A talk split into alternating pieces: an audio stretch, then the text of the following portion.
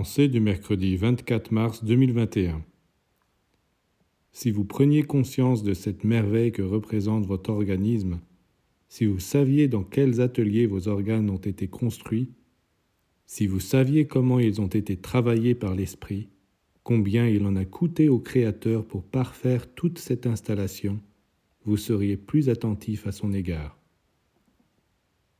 Vous direz que vous êtes attentif, que vous mangez de la nourriture saine, que vous faites de l'exercice, que vous vous reposez.